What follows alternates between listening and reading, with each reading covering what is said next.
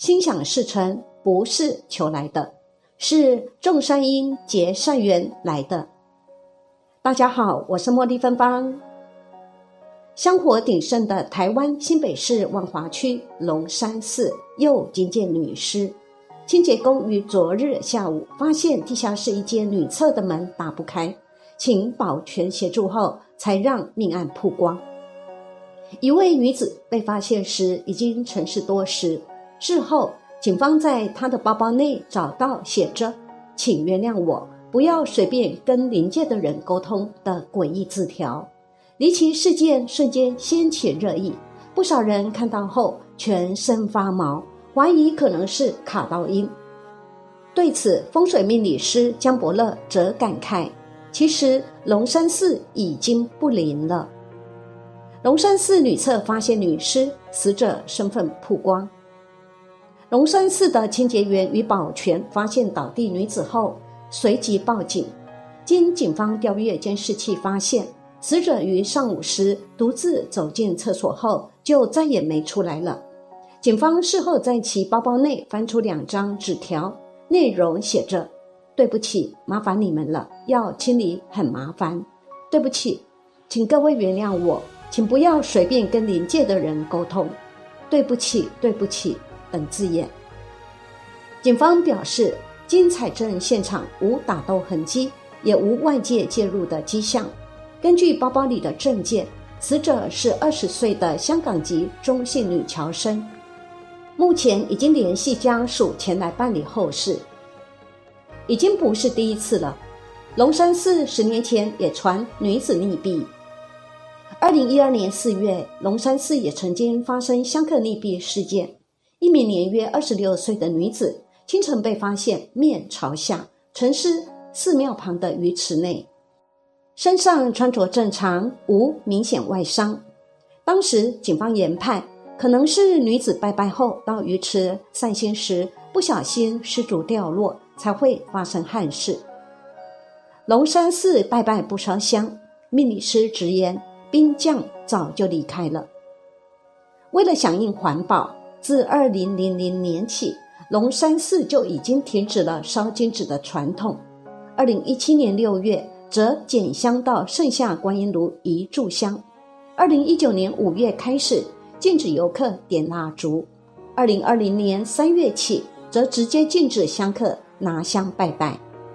命理师江伯乐表示，其实龙山寺早就不灵了。反观以前，每天几千几万人参拜。现在香客寥寥无几，他形容没有香火就像人没有薪水一样，没钱怎么会想工作呢？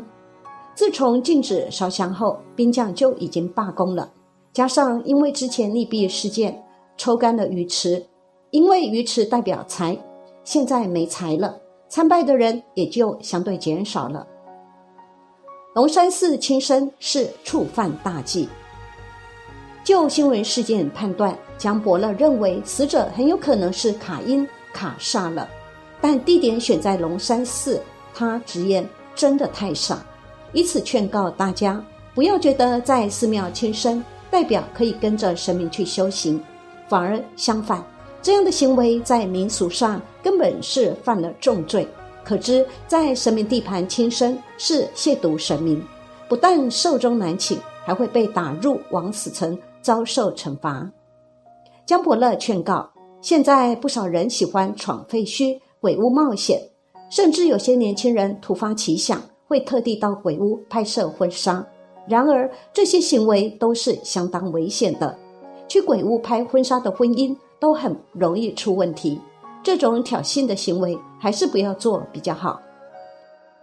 另外，命理教育协会创会理事长杨登科也分析表示。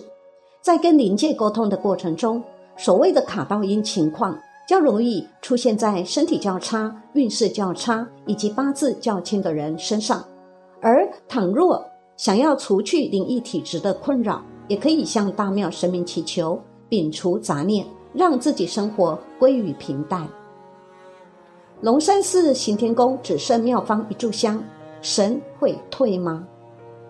传统民间信仰。认为香火是神佛的粮食，香火旺的庙宇神佛教灵验，香火衰败的庙有时常会退神。台北行天宫自六年前开始禁止信徒烧香，只准庙宇工作人员每天烧一炷香。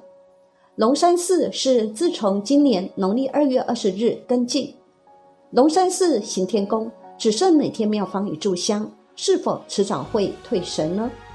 这个来听听一位有术士通的学佛师兄的回答。我修行的方法很简单，就是断恶修善，修善因，断恶因，了结因果。因为我个人有术士通。知道人生中的很多疾病和痛苦，都是来自于个人过去含今世造作的二缘所结的恶果。要了结眼前的厄运，都要靠自己去做去修正。如果只求神问卜，是改变不了眼前状况的。曾经在庙里看到有位年轻学子虔诚地对着神像念经，那位神明是民俗中和考运有关的神明。只见这位神明对着学子做出一个双手摊开的动作，意思是，即使年轻学子再怎么虔诚礼拜，他也帮不上什么忙的。因为考运好不好是和个人福报有关，你若没有状元的福报，他也不可能让你中状元。会中状元，是因为过去世含今世种的善因所结的善果，才让你中的。更直白一点，就是。你曾经帮助过很多人，这些人在你上位的过程中，就会在无形中一直帮你。从出题老师开始，就会刚好出到你手读的题目；改题老师就会刚好看到你写的答案很对他的胃口，给你高分。即使到了你要分发时，也一直有助缘出现。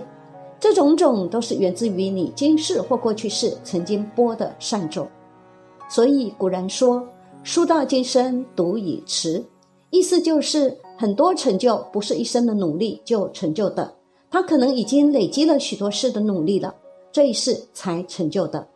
当然，神明也是可以帮助你的，但他们要帮也是过去你们曾经有因缘存在，可能过去在他还是人或在其他六道的时候，你曾经施予他，或和他曾经当过很亲密的亲人，例如。他曾经是你的父母，看你难过，心生不忍，就分一些他的福报来帮你。但是前提也得是这辈子你是个善人，没犯什么大错，他才会帮。若你是个造恶之人，助纣为虐，若他帮你，他可能还得担一份你造的恶业呢。再者，神明帮了你，你就会欠他，因为他帮了你，就是一个因。你还他就是一个果，因果始终是债务问题。天下没有白吃的午餐，也没有白做的工。就像人世间，要是有人一直一直帮你，你却从来没感恩的回馈他，那么他早晚会停止或离你而去。为什么有人会愿意为神明抬轿，愿意当他们的代言人呢？原因在于神明真的会保佑有帮他们出力的人的平安。我曾经看过，有人因为身体不舒服，虔诚地向神明祈求，后来身体果然康复了，但却会一直想到那位神尊。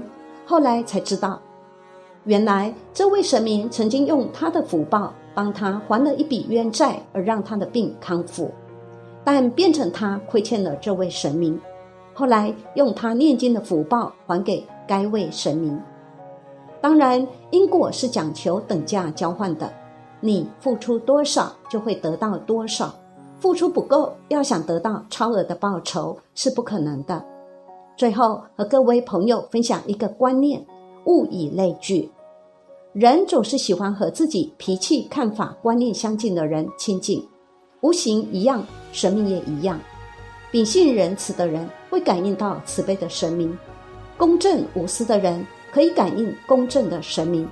你的心性如何，就会吸引怎么样的无形和神明亲近。那么，如果你有很大的愿望，希望神明帮你实现，你会吸引到什么神明呢？有什么神明是喜欢欲望很重的人呢？求神不如求己，要神明帮你，就要先想想自己曾经帮过多少人呢？建议各位可以读一读《了凡四训》，于敬义公预兆神迹，自助者天助。